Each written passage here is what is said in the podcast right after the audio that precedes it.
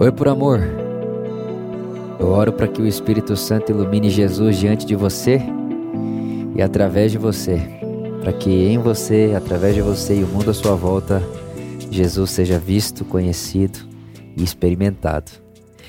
Uh, continuando aqui essa nossa leitura das parábolas de Jesus, tendo como objetivo é, ler as parábolas de Jesus, tendo as parábolas como imagens, né? A nossa conversa lá na introdução dessa série. A parábolas são imagens e quando o ser humano ele se aliena de Deus, ele tem a sua autoimagem fraturada e automaticamente, quando a sua imagem, autoimagem é fraturada, ele também passa a ver Deus de maneira fraturada. Né? Então, o ser humano alienado de Deus, ele não se percebe e não percebe Deus corretamente. E nós falamos também no nosso primeiro episódio dessa série que a forma como eu analiso, ou melhor, a forma como eu percebo Deus, automaticamente influencia na minha autoimagem e a minha autoimagem naturalmente influencia a minha prática, as minhas práticas de vida, ou até mesmo a minha praxis, né? Então nós estamos lendo as parábolas de Jesus como imagens imagens do ser humano, imagens de Deus, e tentando usar essas parábolas para curar a nossa autoimagem fraturada e curar a, a, a nossa imagem de Deus, que possa estar fraturada também.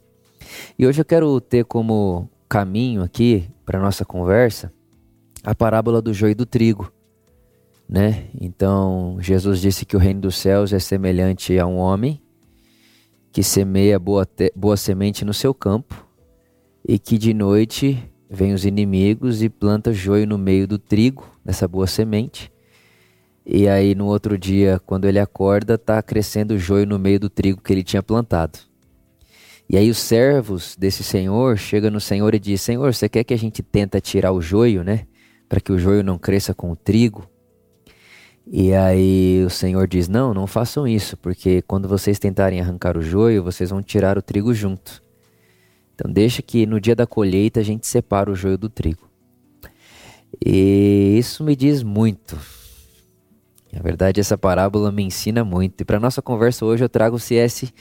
Jung, um psicólogo muito renomado, conhecido.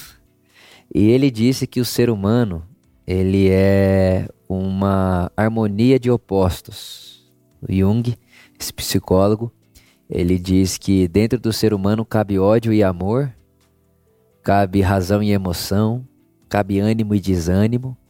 Inclusive, Jung vai dizer que dentro de todo ser humano existe masculino e feminino, independente do gênero físico.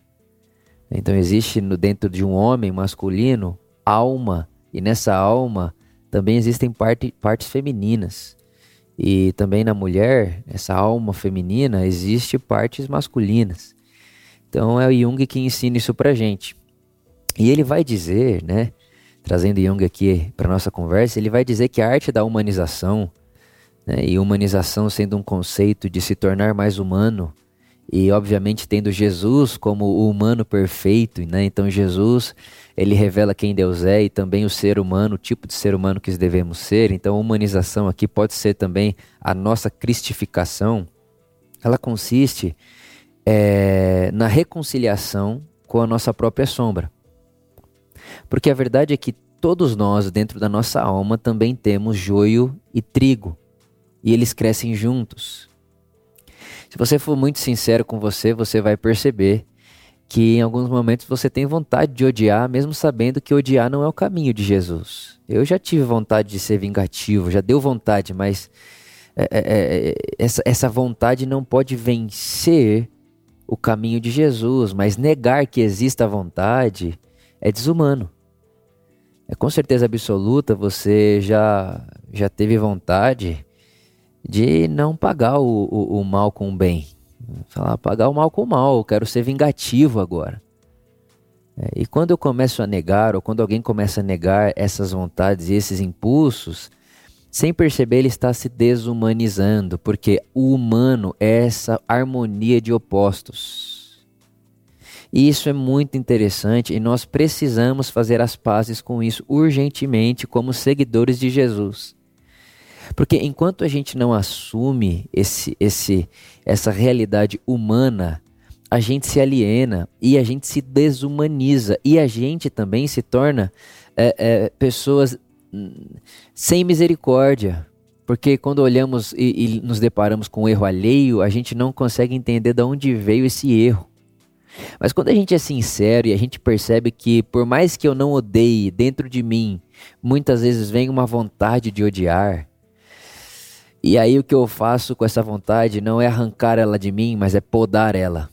É, é, é afobar ela no sentido eu vou amar porque eu estou seguindo Jesus. E quando a gente não faz essa leitura do caminho de Jesus, né, quando a gente acha que nova criação é mágica, você nascer de novo não é mágica.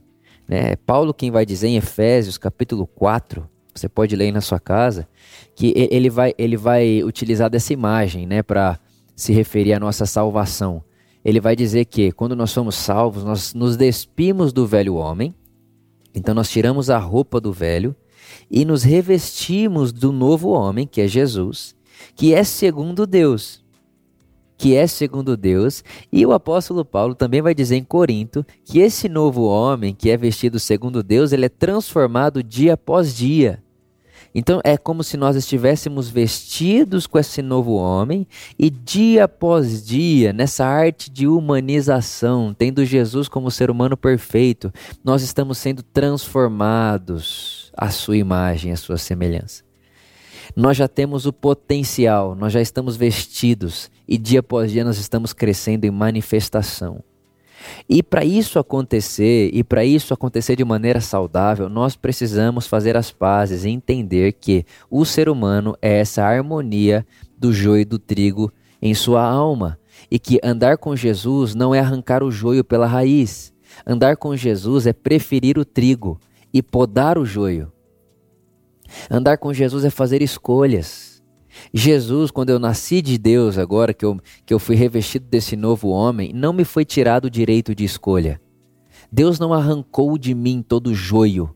Porque se ele arranca de mim todo joio, eu estou falando de um Deus que no jardim do Éden não colocaria a árvore do conhecimento do bem e do mal, não me daria opção. Eu não deixei de ser livre quando nasci de novo. Eu sou livre, um ser humano livre, em liberdade. E na minha liberdade estou escolhendo andar com Jesus. E um ser humano em liberdade que escolhe andar com Jesus vai perceber que dentro de si tem joio. E que Jesus, andar com Jesus, é passear pelo caminho do trigo.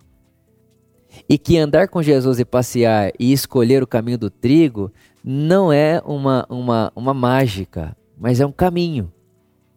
A vida com Jesus não é um lugar que se chega, é um caminho que se vai. Andar com Jesus não é entrar em um lugar, andar com Jesus é uma estrada.